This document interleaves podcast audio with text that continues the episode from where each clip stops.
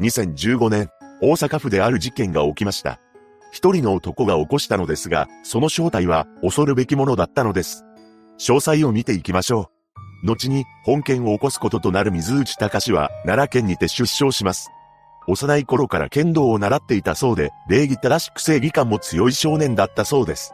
そんな水内は、剣道部が厳しいと有名だった高校に進学し、稽古に取り組む毎日を送り、段位は5段にまでなっていました。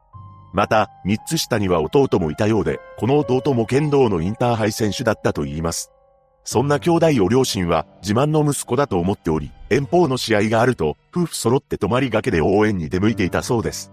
そうして剣道を頑張っていた水内は、身長183センチ、体重89キロと体格も大きく育っていき、やがて剣道の成績が認められ、ある職業に就きました。それは警察官です。彼は大阪府警に採用され、事件当時は大阪府警巡査長となっていました。その後、震災復興支援の関係で宮城県警に出向することになります。そこで後に被害者となってしまう A 子さんと出会うのです。A 子さんは高校のバレーボール部で県大会優勝するなど、運動が得意な女性であり、当時は大学生でした。彼女は祖母と母親を癌で失った経験から一人でも多くの患者やその家族の力になりたいと考えていたそうで社会福祉士を目指し大学では社会福祉論を学んでいました。そんな A 子さんは2013年4月仙台市内で開かれていた町コンに参加したのです。ここで一人の男から声をかけられました。学生さん。この声をかけてきた男こそが水内隆だったのです。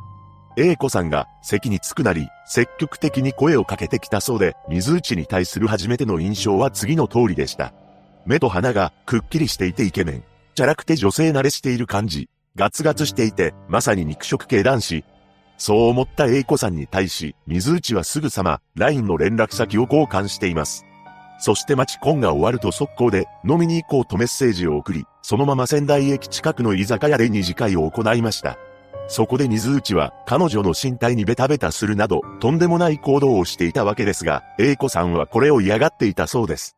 そのように A 子さんは水内のことを最初は苦手なタイプだと思っていたのですが、何度か遊ぶうちに悪い人ではないと判断したようで、あれよあれよという間に彼のことが好きになっていました。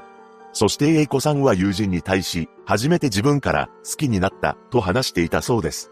そして出会いから数週間後、水内は A 子さんに交際を申し込みました。積極的な彼のアプローチに負けてしまったのか、A 子さんは彼との交際をスタートしてしまったのです。しかし、この男が交際を申し込んだのは恐るべき理由だったのです。なんと、性行為をしやすいからという理由だけで彼女に交際を申し込んでいたそうなのです。ただ、水内はこの時すでに驚きの事実を隠し持っていました。信じられないことに、水内には大阪に彼女がいたというのです。そう、この男にとって、A 子さんは浮気相手だったのです。そんなことを知る由もない A 子さんは、彼と付き合ったことに幸せを感じ、山形の実家にも警察官である水内の存在を報告しています。しかし、そんな幸せは半年として続きませんでした。というのも、半年ほど経った頃から、水内はスノーボードばかりするようになり、そればかりか、A 子さんからの連絡は無視したり、デートの約束もキャンセルが当たり前になっていったというのです。極めつけは、この年の12月でした。何でも、A 子さんは12月が誕生日だったそうなのですが、水内は彼女である A 子さんの誕生日を祝うどころか、遊ぶことすらもなく、プレゼントももちろんなかったそうなのです。このことに悩んだ A 子さんは、友人に、どうせ私は、仙台の女なのかな、と打ち明けていました。そんな中、A 子さんは、必死に勉強に取り組み、社会福祉士の資格を取得しています。そして彼女は、大阪市東住吉区のがん治療の拠点病院に、ソーシャルワーカーとして就職が決定したのです。仙台から大阪に移住することについて、A 子さんは、父親に次のように話していました。彼を追いかけて、大阪に行くわけじゃない。もともと神社や仏閣が大好きだから関西に住みたい。この言葉が真実なのかどうか定かではないですが、就職を機に大阪に移住することを決断したようです。そして2014年の春から大阪で勤務を開始し、彼女はおおらかな性格で上司からも同僚からも慕われていたのだと言います。そして時を同じくして水内も宮城県警への出向を終え、大阪に舞い戻ってきました。しかし、A 子さんに対する水内の態度は冷たいままであり、なんと、大阪の住所すら教えてくれなかったと言います。ようやく二人が大阪で再会したのは6月のことであり、いきなり水内が A 子さんのマンションに押しかけてきたそうです。その理由もひどいもので、先輩と飲みに行った帰りに終電を逃してしまい、帰るのが面倒になって A 子さんのことを思い出したからというものでした。このように粗末な扱いを受けていた A 子さんは、ついに別れを決意し、別れ話を切り出しました。しかし、水内はとんでもない言葉を言い放つのです。別れへん。俺のこと好きやろ。別れられへんやろ。この言葉に A 子さんは涙が溢れてしまい、別れることはできなかったと言います。A 子さんはそれほどまでに好きだったようで、それを水内も分かっており、彼女の心を持て遊んでいたのです。実際、A 子さんを行きつけの居酒屋に連れて行き、後輩とも引き合わせて3人で食事をするなどしており、これに A 子さんは彼女として紹介してくれたのだと感じていたのかもしれません。ただ、この年のクリスマスも会ってもらうことはできず、かといって別れることもできない A 子さんの精神は、どんどん疲弊していくのです。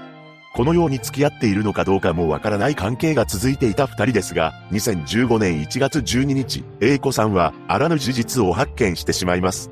彼女はこの時、Facebook を見ていたのですが、水内の知人のページを見つけました。そこで衝撃の光景を目の当たりにします。なんと、水内が別の女性と結婚している披露宴の写真を見つけてしまったのです。恐ろしいことに、水内は、もともと付き合っていた女性と2014年8月に結婚しており、警察関係者200人が出席した合成な披露宴を行っていました。さらに、水内は、他にも、女性と交際しており、A 子さんや、妻を含めると、全部で7名と付き合っていたというのです。水内の同僚らも、この状況を把握していたと言います。つまり、この男にとって、A 子さんは、複数交際しているうちの一人であり、さらには、結婚したという事実を隠して、付き合いをダラダラ続けていたに過ぎない相手だったのです。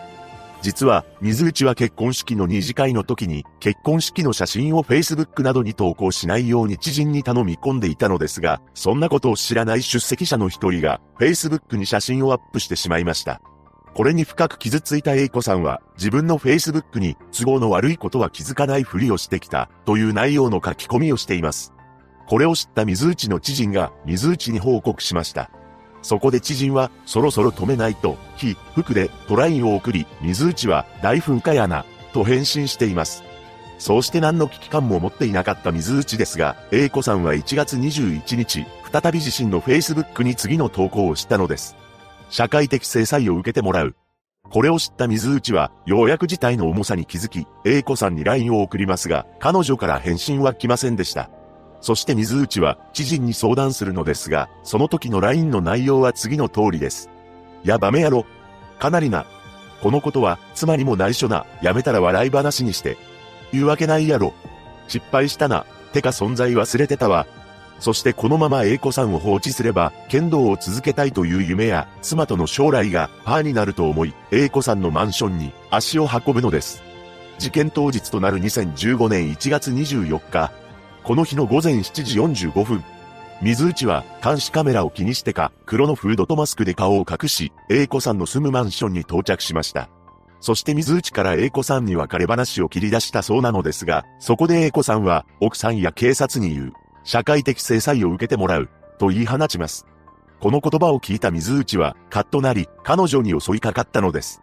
A 子さんは必死に、お願い、やめて、何もしないから、と懇願したのですが、それを無視し、あろうことか、幅約4センチのベルトを A 子さんの首に巻きつけ、手にかけてしまいました。すべてを終えた水内は、A 子さんのスマホを電子レンジで加熱し、証拠隠滅を図っています。そして彼女を水を張った浴槽に放置しました。また、逃走するにあたって、警察が鑑識捜査で使う足カバーを悪用し、事件現場に自分の足跡が残らないように隠蔽工作をして、その上で、茶色のジャンパーにわざわざ着替えています。さらに、カメラに映ることを危惧したのか、非常階段から逃走しているのです。その後、安倍の署に向かった水内は、9時半から11時まで、剣道の練習をしています。その一方、いつもは修行の45分前には出勤してくるという A 子さんが出勤してこないことから心配した勤務先がマンションの管理会社に連絡を行いました。管理会社側は東住吉署に通報を行い、駆けつけた警官が A 子さんの変わり果てた姿を発見しています。水内は剣道の練習を終えた後、同僚らと昼食をとり、警察官舎の自宅に戻りました。ただ、その日の午後6時53分には任意同行され、事情を聞かれています。その時水内は、A 子さんのことは知っています。でも、こんなことになっていたなんて知りません。としを切っているのです。しかし、マンションの防犯カメラには、水内に告示している男が残っており、ついには、私がやりました、と犯行を認め、翌日には逮捕されています。そして裁判が開かれたわけですが、A 子さんに対しては、大切に付き合おうという気持ちはなかったし、自然消滅すると思っていた、と述べています。このあまりにも信じられない出来事に、A 子さんの父親は意見陳述にて、娘のことを性欲のはけ口と考えていた。邪魔になると、おもちゃを捨てるようにして手にかけた、と涙をこらえながら話したそうです。また、栄子さんの姉も法廷に姿を見せ、妹のことは、都合のいい、どうでもいい女だったのか、と号泣したそうで、過呼吸になってしまい、その場にうずくまってしまいました。父親が姉の背中をさすり、裁判員も涙を流したと言います。最終的に裁判長は、警察官として人の生命を守る義務に違反して生命を奪ったことは、強い非難に値すると断罪し、懲役18年の判決が確定しました。この判決に水内は動揺を見せず、静かに一度頷き、遺族の方を顧みずに退廷したそうです。また、水内に対して大阪地裁は、損害賠償命令制度に基づき、A 子さんの父親の請求に近い約1億円の賠償を命じる決定を下しているそうですが、これが支払われているかどうかは不明です。一人の警官が起こした本事件。その正体は欲望のまま人を手にかけてしまう犯罪者だったのです。被害者のご冥福をお祈りします。